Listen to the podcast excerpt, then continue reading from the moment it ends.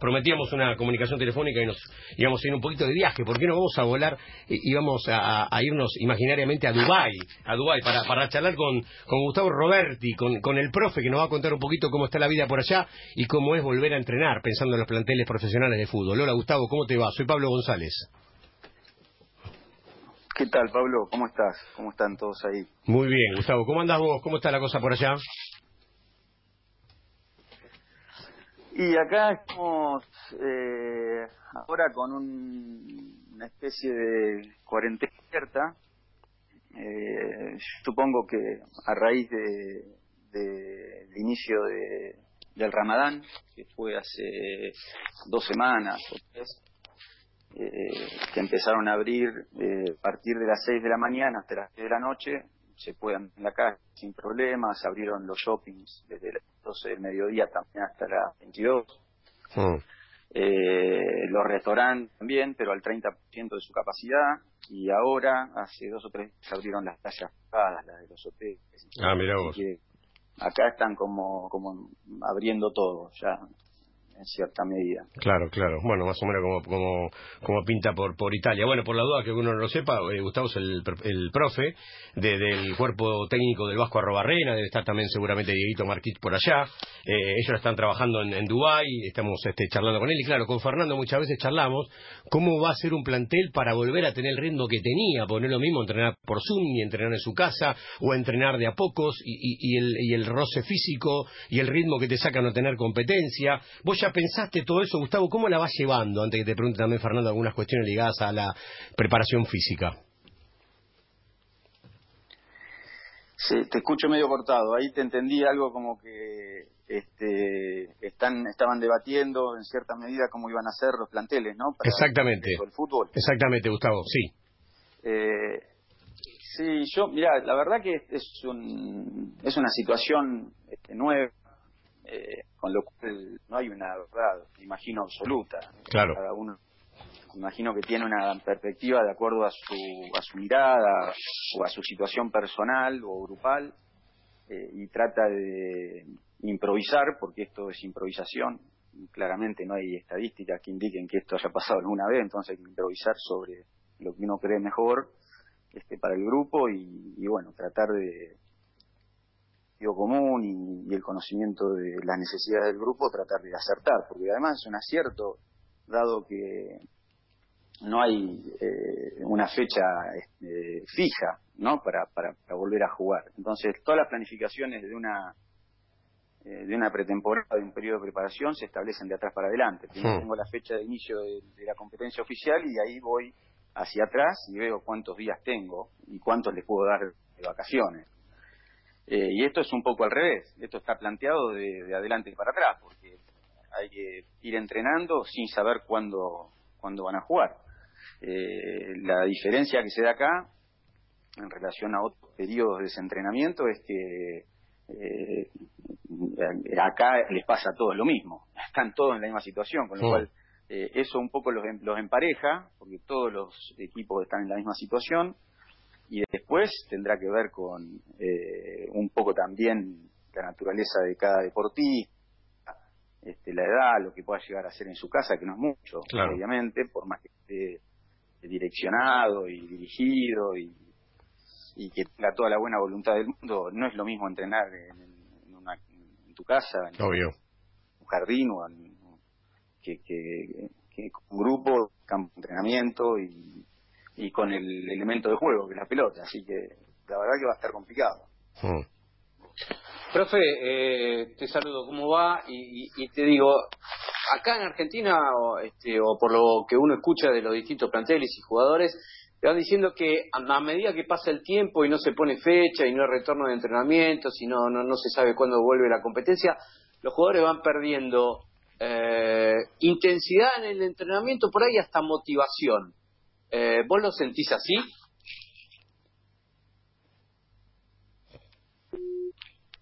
Me parece que se nos cortó, a ver.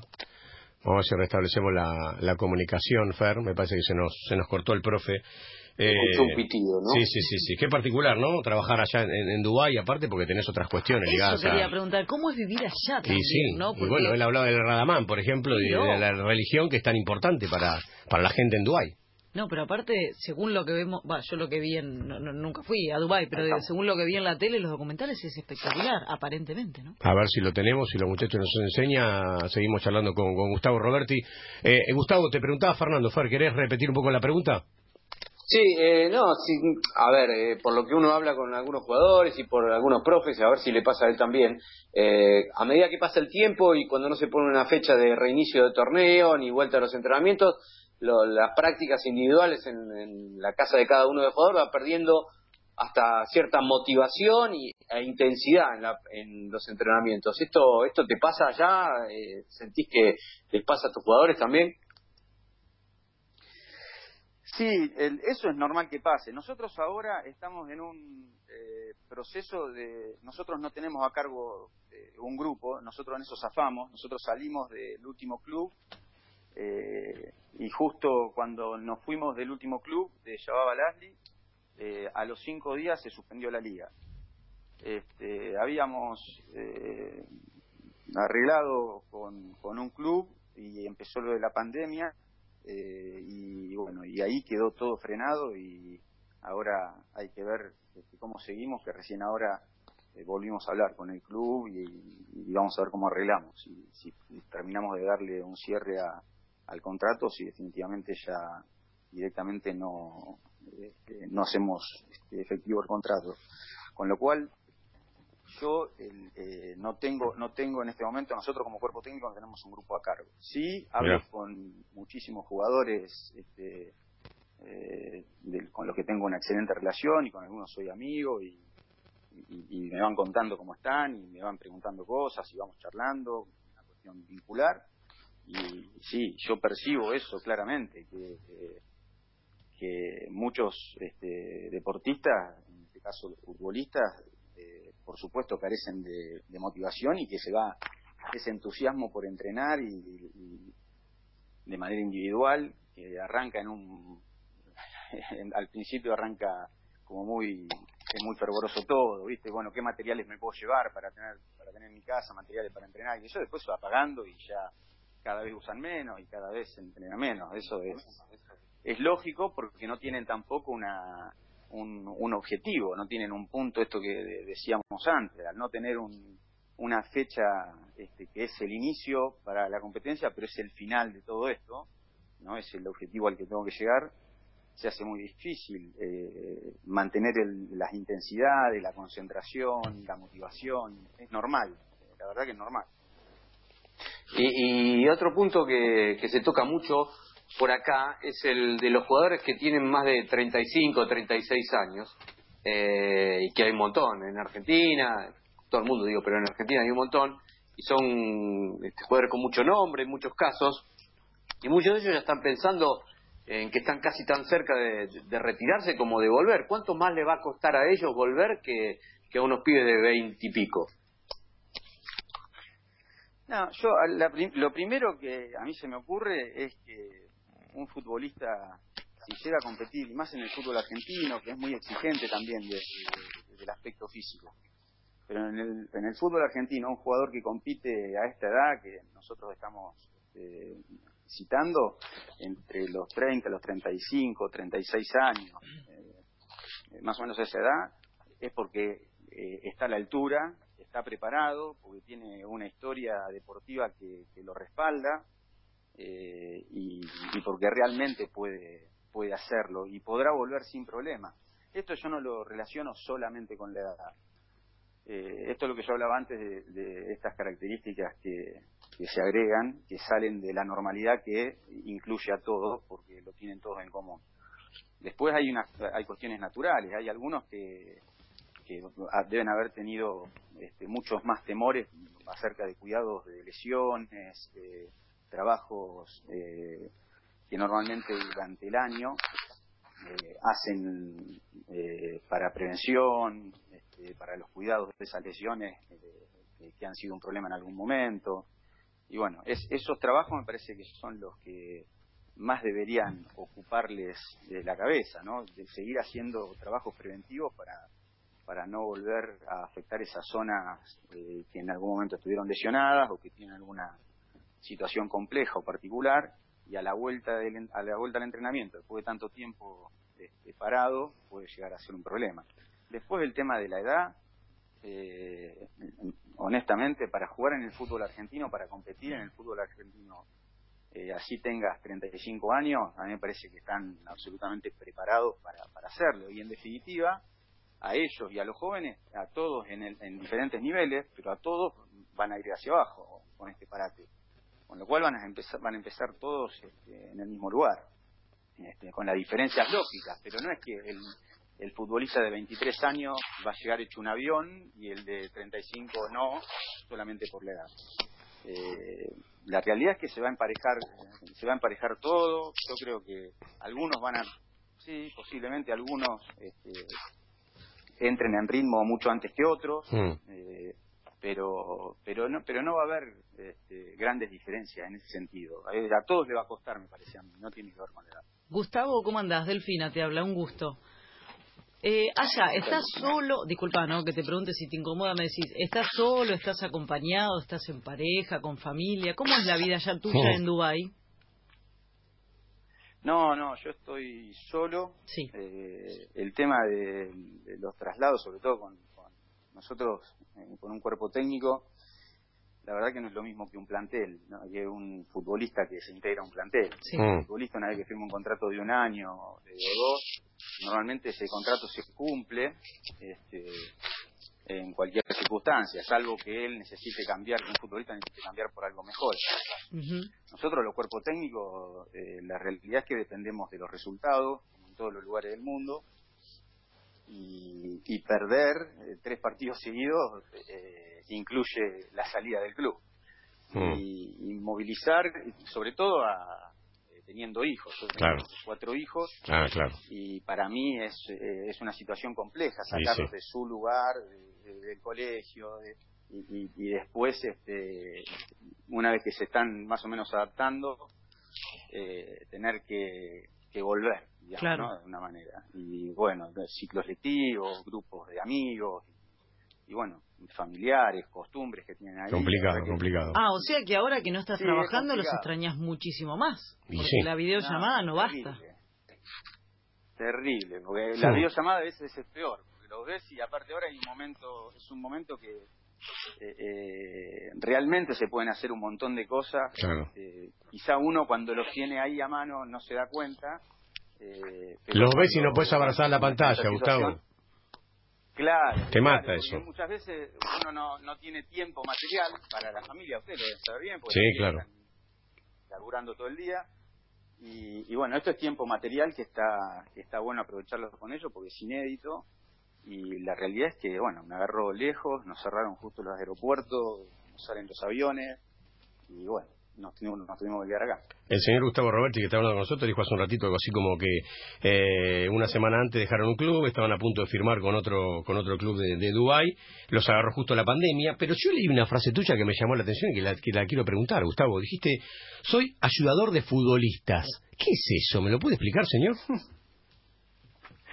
Esa es una frase que le copié a Rubén Rossi, que es un amigo. Rubén Rossi eh, fue coordinador de inferiores mucho tiempo, se dedica al fútbol informativo. Sí.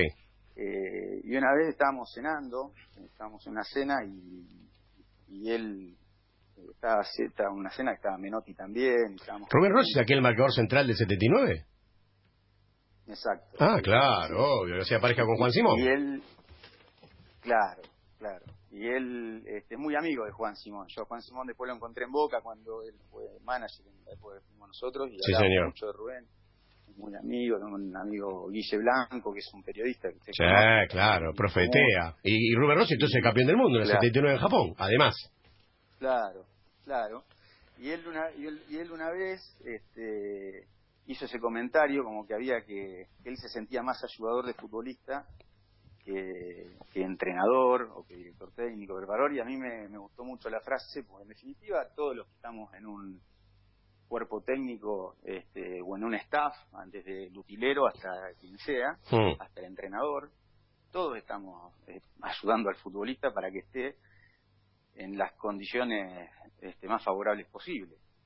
Eh, uno aporta desde el lugar que puede, desde el lugar que conoce o desde el lugar que cree que le puede ayu- que, que- que puede ayudar al futbolista y en definitiva el objetivo de todos es un objetivo eh, eh, silencioso, porque no estamos todo el tiempo diciendo, bueno, yo sé que si hago esto, déjame que yo hago esta parte, vos haces esta otra, ya es como que cada uno sabe este, qué rol puede cumplir y todos estamos bajo el mismo objetivo que es potenciarlo y por eso hay que ayudarlo. Está claro, está En lo claro. político, en lo técnico, en lo táctico, en lo físico, en lo psicológico, en lo que sea. Mm. Vamos a lo importante. Eh, sin laburo. Son muy rompequinotos este, el Vasco Arrobarrena y Diego Marquís. Diga la verdad, señor. Por favor, le pedimos.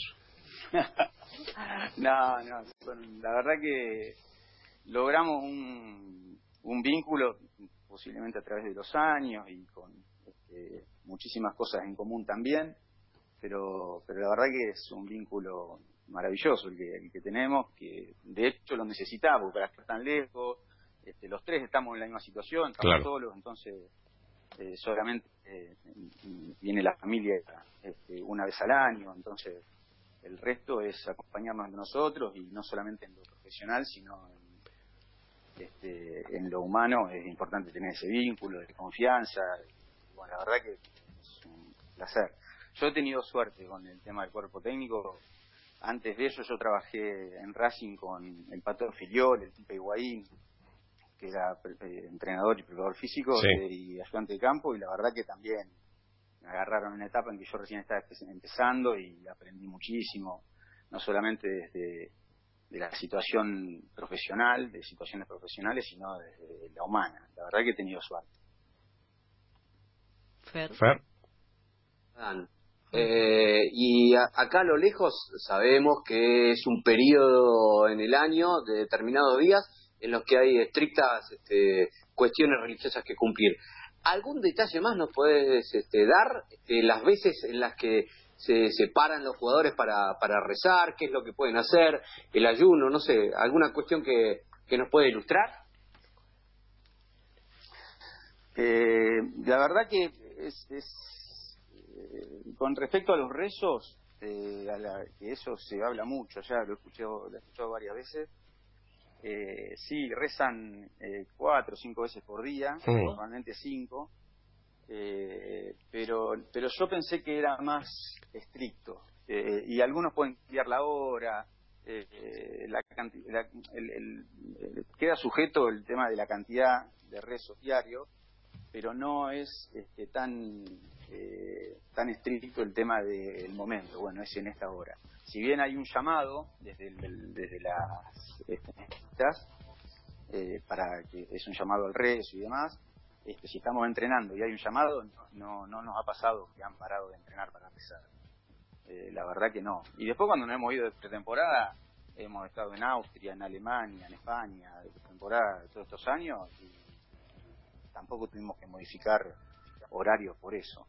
Lo más eh, significativo que, yo recuerde en relación a las costumbres, este, sobre todo religiosas, que, nos hemos tenido que adaptar, es en esta época del Ramadán, el primer año estamos, eh, el, el Ramadán no es todos los años la misma fecha, sino que va corriéndose todos los años unos días para adelante. Mm. Y el primer año nos había agarrado en el regreso de la pretemporada. Habíamos venido de, este, de Nuremberg, creo, sí, de Nuremberg, de, Ale- de Alemania, y habíamos armado algunos amistosos eh, antes del inicio del torneo. Y habíamos armado un amistoso a las seis y media de la tarde. Entonces estábamos haciendo la entrada en calor y yo estaba en la entrada en calor y veía que nadie iba ni siquiera a tomar agua y hacía un calor insoportable. Ni tomaban la heladera, Claro. estaba ahí, no, ni la tocaban. Y yo digo, ¿qué pasó? ¿Viste? que no? Y hablo con, me acuerdo que hablo con el médico, hago llamar al médico, llamo al manager del, del club mientras este, terminaba la, la entrada en calor y ahí me avisa que no tomaban agua. ¿Se fue? ¿Que ¿No tomaban agua? Sí, se no se puede tomar agua, no se pueden alimentar Sí, durante verdad, verdad, verdad. una cantidad eh, muy, muy grande de horas del día. Es una cosa rarísima, es una cosa sí. que hasta eh, puede hacerle mal a un deportista. Totalmente. esto que hablan muchos entrenadores que han tenido este, jugadores con que, que, profesan esta religión y decís, no, no, no, la verdad es que me preocupa porque les hace mal. Eh, ahí está Gustavo de nuevo, hablabas de esto de no tomar agua y también nosotros decíamos con Fernando que hay futbolistas, por ejemplo, a veces se vuelven veganos. Yo no sé si les hace bien para un deporte tan importante y tan profesional e dinámico como es el fútbol, ¿no, Gustavo?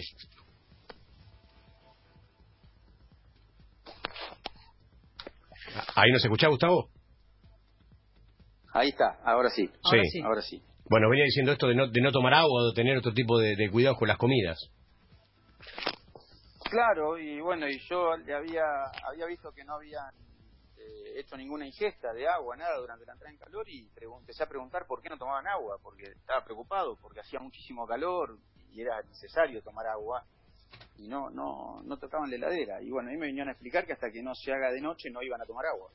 Está bien. Y faltaban como 50 minutos y era un riesgo jugar eh, sin eh, haber comido nada durante todo el día y, y ese amistoso entonces pudimos hablar con el manager para correr el amistoso ahí en el momento, correrlo, no sé, 50 minutos este, más tarde, ah, frenamos con la entrada en calor y lo corrimos un rato más tarde. Pero eso fue un, eh, eh, de no habernos dado cuenta, hubiese sido muy riesgoso para, para la salud de ellos. La verdad que es peligroso en serio. Es peligroso. El calor que hace acá. Y es complicado también. Gustavo, vamos cerrando la comunicación, pero la conozco tanto Delfina que cuando vos dijiste hace un rato una frase algo así como, y vemos una vez por año a la familia, ella puso cara, se agarraba la cabeza. Yo creo que la última te la va a hacer ella y ojo que es picante, ¿eh? No, no, sea, no, no le hagas caso a lo que dice. Escúchame, Gustavo, yo ya te diste cuenta que soy re buena. Eh, no, me, me, puse a pensar, ¿cuánto sí que estás casado vos? 22, Ahí está, años. Mira. Bueno, ya me dijiste 20 y ya para mí era un montón, porque yo llevo muy poquito. Tírame algún que otro consejo ¿Cómo vivir en Dubái. vivir en Dubái que la familia esté en Buenos Aires, no hay problema ahí. Es que son unos ordinarios. ¿Qué consejo me podés dar, nos podés dar a nosotros que comenzamos una relación, cualquiera que esté escuchando en este momento, para llevar eh, tantos años, eh, bueno, casado, estando tan lejos y, y viéndote una vez por año? ¿Cómo se hace? Si se puede contar, ¿no? No, sí, sí, es que tampoco tengo eh, mucho para contar. Yo no sé si tengo la, solución o la respuesta. Si eh, la realidad es que uno trata de, la profesión que tenemos nosotros, uno lamentablemente elige poco. Eh, no, no, los lugares, el, club donde va, son situaciones que se presentan.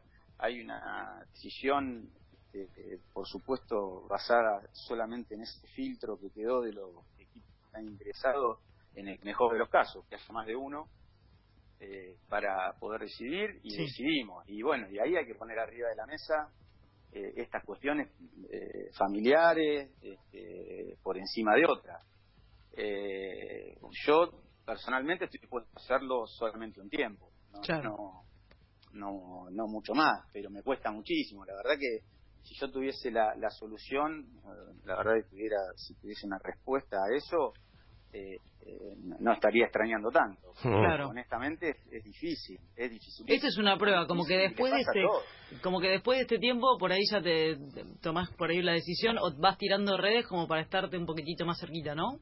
¿Decís? ¿Cómo, cómo? Perdón. No, que digo que no, eh, que después de este tiempo, no sé hasta cuándo tenés contrato vos allá, Uy, mm. se cortó. Se nos cortó de nuevo, parece.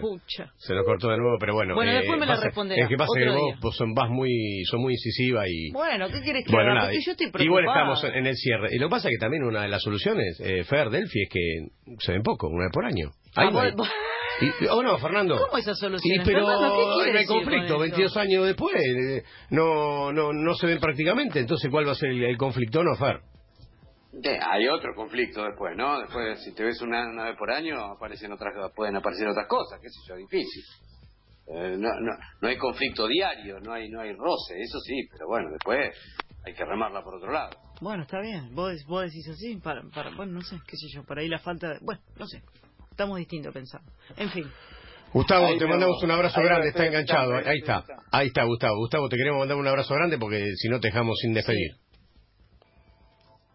No, no hay problema, no hay problema. Pero es un poco es un poco como decían recién, eh, hay algunas cosas que, que, que cuestan muchísimo este, y después hay otras que, que, la verdad que es una solución. ¿no? Tener el, el día a día, más de uno en esta cuarentena la está pasando mal. ¿Viste?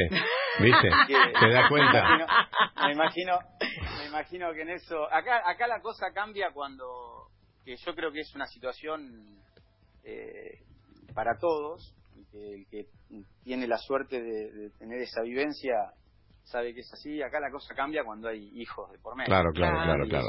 Cambia todo. Eh, después uno, uno, uno es grande y los vínculos, los otros vínculos los puede, digamos, los puede manejar. Ahora, Totalmente. el tema de los hijos ya supera, ya supera todo y ya no tiene tanto, tanto margen como Mm. para poder aguantar. Sí, sí. Bueno. Es verdad. Estoy, estoy totalmente de acuerdo. Para mí hay una vida antes y una vida después de los hijos. Un abrazo grande, Gustavo, querido. Sí, sí. Un abrazo grande para todos. Gracias. Chao.